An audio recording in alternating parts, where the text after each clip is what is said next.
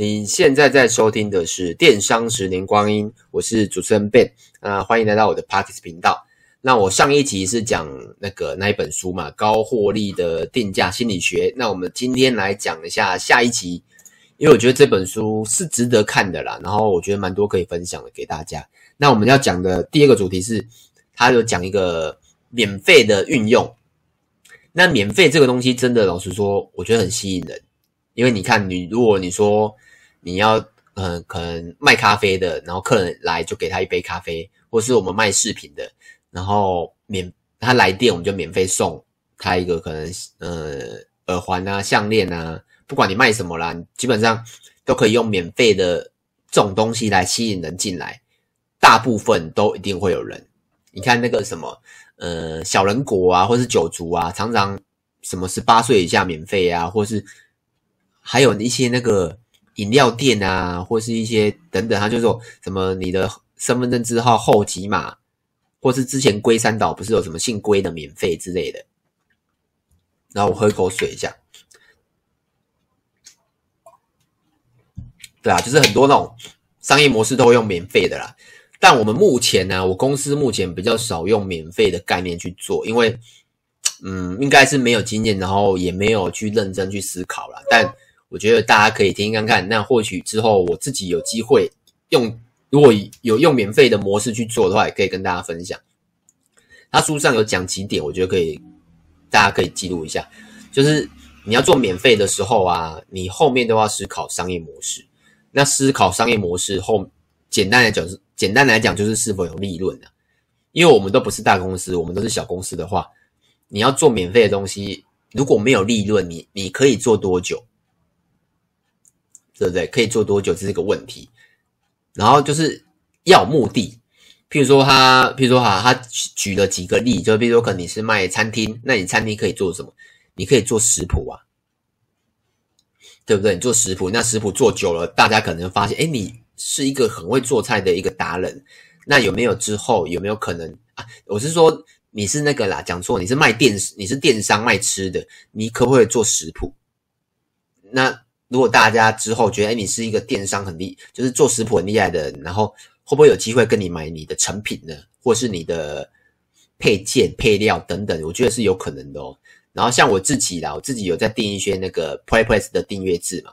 那像蛮多的订那个需要我们订阅的人，他就会不定时的会哦，譬如说两篇免费试读，或是。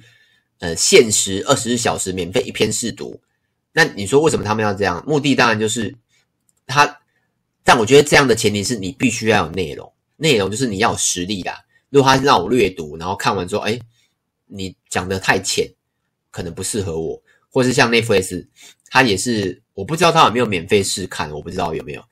如果有的话，他就是如果他代表他对他自己的东西很有信心啊，像那个 Google，Google 不是有一个 Press 那个。Premier 方案吗？它就是我记得免费三十天嘛，然后没有广告。那为什么他让大家试用的原因，是因为他可能很有自信，觉得他的他的东西是大家会续订的。我记得现在好像是九十九块吧，然后他他就是没有广告嘛，然后你关掉，就是像我现在看 YouTube，如果你没有订阅的，你没有那个加值的话。基本上你关掉荧幕，它的就不见了。可是如果你有订阅的话，就花钱了的话，好像可以继续继续听。然后还有就是重重点就是没有广告啦。所以你要做这件事，免费的目的，免费的事情的时候，你你的实力要有，你不能说你做了免费，但你的好，譬如说好，你是餐厅，那你免费请客人进来啊，请请他进来吃，或是前二十名免费，但你的餐厅很难吃。或是我视频，我免费送人，但你的东西却是很不好的，所以可能会被客诉。那你你的东西如果不够品质不够好，你一开始就做免费，我觉得很危险。然后像我最近看到一个还蛮特别的，他是一个卖花的一个电商，然后我我就看看看，哎，发现哎，他居然提供那个手机的桌面下载。就是它，你可以下载它的花，然后放到你的手机桌面这样。然后就是美美女生嘛，都喜欢美美的东西，我觉得蛮特别的哦。那你说它这个要不要成本？不用成本啊，因为它它它就是把它转成照片档，然后变成一个手机图片，所以它是不用成本的，而且跟它的属性非常搭，就像等于是你卖吃的，然后提供免费的食谱一样。那像我们自己目前呢、我想起来我们比较有在做的一些免费啦，免费的方案有几个，譬如说可能呃我们会请提供一些。像我们有 FB 社团嘛，然后我们会办一些商品的体验。像我们目前有体验过，呃，好像耳环吧，然后男生的男生的一些小小物，然后包包之类的，就是做一些体验。那你说目的是什么？第一个目的很，就是我我我们做这件事事情之前，其实我们已经把目的想好了。第一个目的就是很简单，就是我们希望增加社团的热络性。因为社团嘛，你总要有人在里面贴文讲话，其他的其他的那个粉丝才会觉得，哎，你这个社团真的是有人味的。那第一个，那第一个是我们希望是能得到体验的这些人是可以分享他自己的使用穿搭，因为如果是自己的体验，然后分享给朋友的话，老实说，这种力度比较强。因为你看广看广告跟看到朋友，你觉得哪个力度比较强？一定是看到朋友的嘛。然后他也可以分享到他我们的社团里面去，所以团友我们社团里面的人也会看到哦，真的是有人使用过后，然后体验不错这样子。就是我们做 FB 体验这这个动作啦，是有蛮明确的目的。那你说要不要靠这个来赚到钱？我觉得没有这么想到，对。但我我的目的就是很明显这样子。然后还有，比如说 Google 评论，像我们会用一些方法，然后就是希望客顾客啦帮我们留一些评论。那什么方法？就是不外乎大家讲的，就是可能赠品啊、体验啊，或者是一些就是比较内部行销的东西，然后你可以得到 Google 评价。那你说这些有没有实际上的利润？答案是没有的。为什么？因为但我们的看的是外溢的效应。你看，如果你搜索我们的店名之后，或是搜索比如说卡西欧手表之类的，那有可能看到我们。那看到我们之后，那你搜索我的店名，那你就看到哦，原来有这么多人在评价我们 Google Google 上面的时候，然后正面评价都蛮高的。那你觉得这一家店是怎样？一定是觉得诶，应该还蛮有品质，还不错。你把它想象成是一家呃餐厅好了。那你要吃，你要去吃一家餐厅，你可能会先评论看一下这家餐厅的评论，然后如果是不错的，你才会吃嘛。可是如果你看到啊，举一个更更简单的例子，电影好，你要看一部电影，如果这这这部电影是 Google 评分是五颗星，你一定会去看。可是如果只有二点八呢，你是不是就会有点小却步，然后再看一下大家写什么？然后如果都写不好，你可能就不会去看。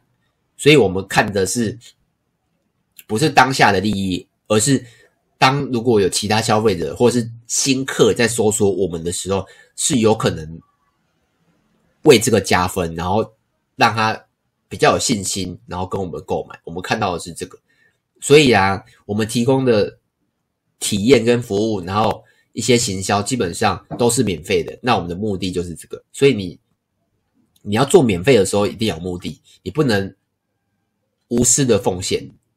然后免费的时候也一定要有期限跟限制啊，就是你不能说哦，免费一年，这样好像没有什么诱因吧。然后限制你说像刚才那个为什么儿童乐园有时候会限制，会限制说哦，呃，国小以下不用钱。那国小生有可能自己去儿童乐园吗？或是六福村不可能嘛？所以一定是爸妈去。那爸妈去会怎样？爸妈就一定要花钱。可是国小不用钱，这这个大家应该都知道，就是你去。就是呃去，如果男生去夜店的话，你看以前啊，我只是知道，现在我不知道到底还没有。就是可能可能礼拜三啊是淑女之夜，或是什么礼拜六之类的，就是女生不用钱，那男生就要钱嘛。那你看有女生的地方就一定会有男生，所以女生不用钱，女生就自然就会去，那男生就会男生必须要付门票嘛，那就会有很多男生跑过去了，所以它也是一种限制的概念。所以你要在做免费的时候啊，像我们我们给客户体验呢，也是有限制人数，然后也限制一些他必须要帮我们做到的事情，我们才会愿意给他体验。所以，免费是有你必须要先做好事情的准备了。所以，像我现在录这个 podcast，或是很多人在在录的 podcast，呃，你要思考你想从 podcast 得到什么。我相信大家录 podcast 应该，我相信还是有可能占一两一至两成是无私的奉献的。但老实说，我个人不是，我一定是想从 Podcast 得到些什么。那目前我还没有找到，就可能帮助到本业，或是可能有合作的机会，然后或是可能我也不知道。目前呢、啊，目前我没有想太多，但我有设计设设定几个里程碑。但我觉得目前呢、啊，我像我现在是录到三十五还三十六集的，我觉得有达到某一些我要的东西，那我可能还是会继续录下去。所以如果你也是想录 Podcast 的朋友，那你我觉得啦，你可以先设定十集、二十集、三十集这个分水岭，然后慢慢去想你要得到什么。因为你你如果完全没有得到任何东西，我觉得成就感也是一种，然后呃，体验感也是一种。可是你不可能体验五十级还在体验吧？所以你必须要有一个断点啊，这是我的，我觉得建议这样子。然后再来是我看到不错的行销模式，但我自己还没有用的，就这个我觉得还不错，就是那种淘汰换新。之前 Uniqlo 好像有做，但我不确定他有没有折钱。他书上有讲，就是那个满两千，我只是举个例啊，就是金额我大概记得一下，但是。就是满两千，比如说折扣四百，这样大概是八折嘛。那他是怎么做？他是说，比如说可能你买两千块的衣服，那我就是折扣四百块，就是买两千减四百等于一千六，等于打八折。那那些商品我就回收回来。那你说那些商品回收回来可以干嘛？就是如果衣服的话，可可能还可以捐掉了。可是像我们的话，我们之前老实说，我真的有想过这个诶、可是我们有开过会啊。就是我们的，因为我们不是实体店面，我们只是一个自取的点，然后我们内部有点小反弹啊，就是会增加人力啊等等，所以我们目前没有做。而且老实说，你看我们是卖饰品配件，你有可能会去带别人带过的平价饰品吗？如果你说那个 Tiffany 啊等等，我觉得可能会。可是如果你说那种几百块的饰品，尤其是耳环，怎么可能会去戴嘞？或是包包，包包又不是。又不是品牌的东西，几百块的东西，你也不会想去背人家的啊。所以，我们我觉得可以做，但你说回收回来，老实说，一定是丢掉了，不不可能再去卖掉二手，或是捐给别人。我觉得应该也都不会有人用。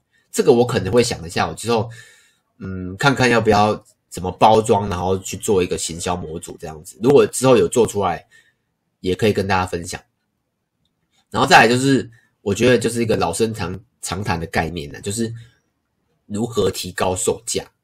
那他有整理出三种，就是你要提高售价之前，你必须要有三种的三种的诱因呐。譬如说，可能第一个是自己的优点，然后第二个是敬业的优点，然后第三个是客人的需要。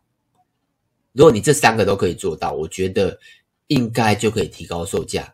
那我上期有讲过我们的卖的卡西欧手表嘛。第一个，我们自己的优点是什么？就是我们所有的照片基本上都有，然后有 model 有影片，然后敬业的优点，我诶，我看应该是敬业的缺点啊，而不是优点，我不确定啊，但我觉得，我觉得，我觉得应该是缺点啊。像敬业的缺点是什么？就是呃，保固时间过短，那我们就增加了什么？我们就增加了保固时间。那客人需要什么？我们就去思考客人需要什么。譬如说，可能像我们。之后可能会推出免费换电池的服务，或者是像我们跟我们买手表的人，我们就是直接送原厂，不会是再透过一手，就是有点慢呐、我们会快速的帮你处理这样子，这样就有可能会提高售价啦。所以你要去不断的去思考自己、敬业、客人，就是你要这三个其实是一直不断的轮回，不断轮回，你才有办法去慢慢慢慢的去提高，即使一趴两趴利润，我觉得都可以，因为你。如果是五百项商品提高一趴，其实也是蛮惊人的。然后它里面有举个例子啊，我觉得还不错，就是那个他我长话短说好了，他就是说有一间公司是餐厅，然后他生意不好嘛，然后他就开始想想怎么让自己的生意变好，然后他就推出了一个寄火腿的服务，然后寄火腿服务它就是卖非常非常高的价格，一个好像日币是二十五万吧，台币我不知道多少。然后就好，我直接讲，好，我们讲台币好，如果好寄火腿服务是两万块，就等于是那种寄酒啦。你去餐厅有没有发现有些会写上名字寄酒有没有？寄那个就是把酒寄在餐厅里面，然后他会贴名字啊等等等等。然后他直接讲结语好了，他的结语就是。你寄火腿会会寄这种火腿的人是谁？老实说，一定是主管级或是老板级，因为你看两三万台币的东西，一般消费者不太会去做这件事情，所以他追求的是客户的稀有性，然后他也知道客户想要什么。譬如说，在那个等级的人，他想要的是可能是被尊重，或是稀，或是被客户。你看他带客户去，然后。那火腿上面还写了他的名字，然后甚至是从 VIP 里面拿出来的。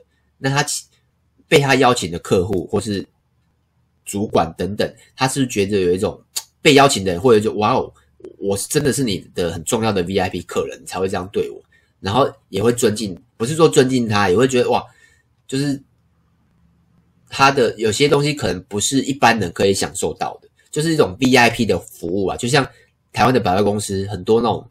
诶，包栋有没有？就是可能年终回馈，然后请会只会请贵妇，但我们却不会被请到，因为我们不是贵妇嘛，对不对？所以他有抓到自己的优点，然后跟客人需要的，然后稀有性，所以他可以卖这么贵的火腿，我觉得也是蛮正常的啦。然后大概讲一下结语啦。然后这本书我觉得它蛮多地方都是在讲价值要大于价格的事情，所以如果你有那种。敬业的烦恼，或是价格的思考的问题，我觉得你可以这本书可以让你思考蛮多的。然后这本书我觉得是规模比较小，像我们这种比较小规模的十人以下的公司，我觉得比较适合。因为如果你说那种百人以上的企业，或是那种很大的公司，我相信它有固定的成本要支出，所以有些固定成本你必须要用营收去换，这个会比较难一点。就是，嗯、很难讲了。这个就是你，你公司像我们曾经也蛮规模，也就是也比现在大蛮多的。我们会知道这种，你有固定规，你规模大了，你的固定成本如果没有降低下来，是蛮恐怖的哦。所以有时候会去用营收去降低你的固定成本，这很正常。然后大公司也会有 SOP 的问题啊，就是像我刚才讲那个火腿啊等等，那个老实说，那个就是有点 VIP 服务了。你说大公司要做到这种专属的 VIP 是比较难，除非你的 base 要够大，或是你的你的客单够大，大公司才会去愿意做这件事情。所以我觉得小公司的话去做这个事情很很 OK，因为订单没有这么多嘛，我觉得蛮可以适合做。可是如果你是规模大的，我觉得可以思考一下啦，大概这样子。那一样就是有什么问题可以到 FB、YouTube 找我，那我的名字都是电商的十年光阴。